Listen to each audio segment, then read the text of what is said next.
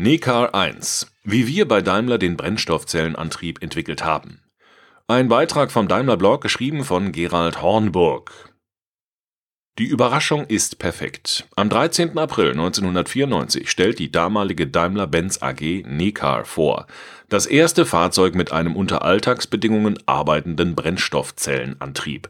Vor 25 Jahren ist es die Initialzündung für viele wegweisende Entwicklungen. Der aktuelle Höhepunkt ist der Mercedes-Benz GLC F-Cell.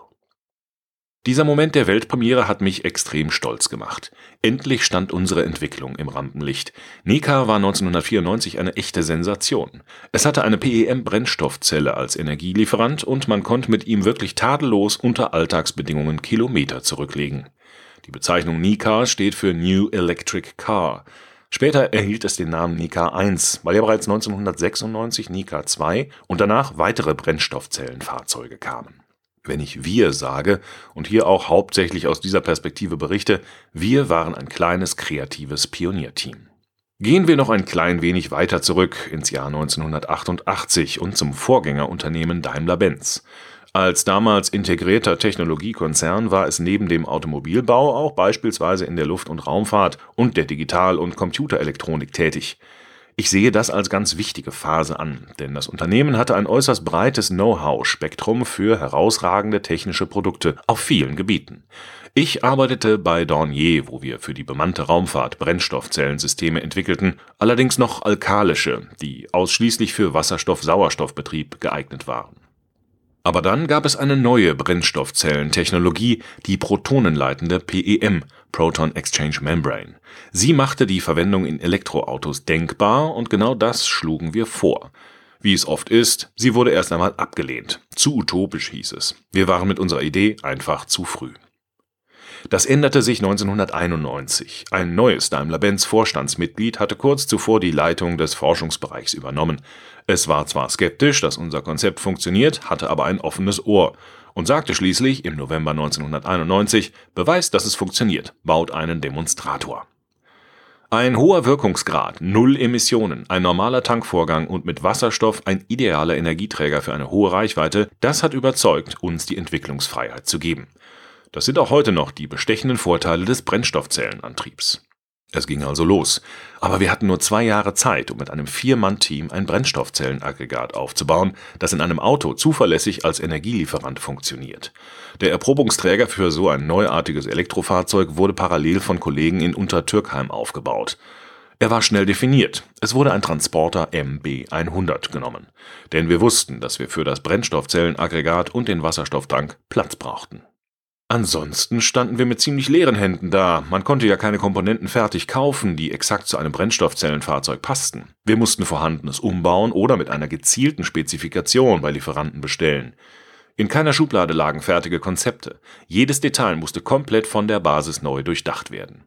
Die Zellstapel, Stacks für die Umwandlung vom Wasserstoff in elektrischen Strom, kauften wir bei Ballard Power Systems in Vancouver. Ein CAD-System (Computer Aided Design) hatten wir zum Konstruieren übrigens auch noch nicht zur Verfügung. Wir behalfen uns mit einem normalen Büro-Grafikprogramm und fertigten viele Handskizzen und ein Holzmodell an. Die Arbeitstage waren voll und manchmal auch sehr lang, aber sie waren spannend. Jetzt kann man sich ungefähr vorstellen, wie wir damals gearbeitet haben. Heute würde man das als Start-up-Atmosphäre bezeichnen und wie bei heutigen Startups ging es dann recht schnell. Mit intensiver Arbeit schafften wir es und brachten das Brennstoffzellenaggregat als Energielieferant für ein Elektrofahrzeug zum Laufen. Genau zwei Jahre nach Projektstart brachten wir Mitte November 1993 mit dem Lastwagen das Modul nach Untertürkheim. Es wog 850 Kilogramm, war zwei Kubikmeter groß und lieferte gerade mal eine Nettoleistung von etwa 35 kW aus einer Stackleistung von 50 kW. Ein Gabelstapler setzte das Modul in den MB100. Mit acht Schrauben wurde es im Laderaum befestigt, der Hochvoltstecker verbunden, das Kühlwasser geprüft. Was jetzt kam, begeistert mich bis heute. Alle Systeme funktionierten vom Fleck weg und waren grün. Ein toller Job, auch von den Fahrzeugkollegen in Untertürkheim.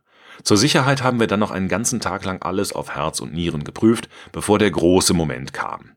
Der Zündschlüssel wurde rumgedreht und das Gaspedal betätigt. Nika fuhr in Untertürkheim das erste Mal und dann ging es sofort auf die Einfahrbahn. Das war für uns ein bewegender Moment und es gab sogar von manchem gestandenen Ingenieur einen kleinen Freudentanz auf dem Werksgelände. Die Brennstoffzelle hatte eine Stackleistung von 50 kW und arbeitete perfekt als Kraftwerk für den in den MB100 eingebauten 30 kW Elektromotor und das alles ohne Hybridbatterie. Die Höchstgeschwindigkeit betrug 90 km/h und die Reichweite 130 Kilometer. Aus heutiger Sicht ist das wenig, aber 1993 war das ein riesiger Durchbruch. Endlich waren wir am Ziel. Und nicht nur das, denn mit dem Neka hatten wir Neuland betreten oder vielmehr befahren, und wir ahnten zugleich, dass es jetzt erst richtig spannend werden würde. Man kann es sagen, ohne rot zu werden, mit unserem Pilotprojekt hatten wir die Tür in die Epoche des Brennstoffzellenantriebs im Automobil aufgestoßen. Wir brauchten dann noch ein paar Monate, bis Nika fertig für die Premiere im April 1994 war. So war etwa die Luftversorgung für die Brennstoffzelle noch zu laut und wir haben die Geräuschdämmung verbessert. Dann aber waren wir sicher, dass das Fahrzeug auch die Öffentlichkeit überzeugt. Die Präsentation vor der internationalen Presse im Forschungszentrum Ulm war ein voller Erfolg.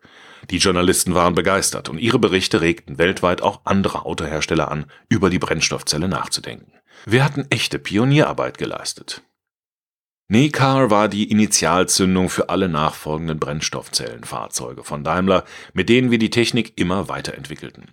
Denn serienreif war sie ja noch lange nicht. Aber heute ist sie es und deshalb freue ich mich auch über den GLC F-Cell. In ihm steckt viel unseres Pionierwissens. Er ist ein tolles Brennstoffzellenfahrzeug, sogar mit Plug-in-Technik. Eine Anekdote noch zum Schluss. Nekal brauchte ja für die weitere Erprobung eine Straßenzulassung und damals war die Abgas-Sonderuntersuchung, kurz ASU, in Deutschland vorgeschrieben. Obwohl das Fahrzeug natürlich null Emissionen hatte, musste es geprüft werden. Vollkommen unsinnig, aber im Ergebnis lustig. Die Prüfingenieure stellten fest, dass die Luft, die hinten herauskam, sauberer war als die angesaugte, mit der das Brennstoffzellensystem arbeitete. Angaben zu Kraftstoffverbrauch, Stromverbrauch und CO2-Emissionen sind vorläufig und wurden vom Technischen Dienst für das Zertifizierungsverfahren nach Maßgabe des WLTP-Prüfverfahrens ermittelt und in NEFZ-Werte korreliert. Die EG-Typgenehmigung und eine Konformitätsbescheinigung mit amtlichen Werten liegen noch nicht vor. Abweichungen zwischen den Angaben und den amtlichen Werten sind möglich Gerald Hornburg ist Maschinenbauingenieur mit der Vertiefungsrichtung Verfahrenstechnik. Die Brennstoffzelle war und ist prägend für sein Berufsleben. Er war einer von vier Ingenieuren, die für das 1994 vorgestellte NECA das Brennstoffzellenaggregat aufbauten. Heute ist er Chief Engineer in der Vorentwicklung der Mercedes-Benz Fuel Cell GmbH. Dieser Beitrag wurde eingelesen von Frank Lindner, Sprecher bei Narando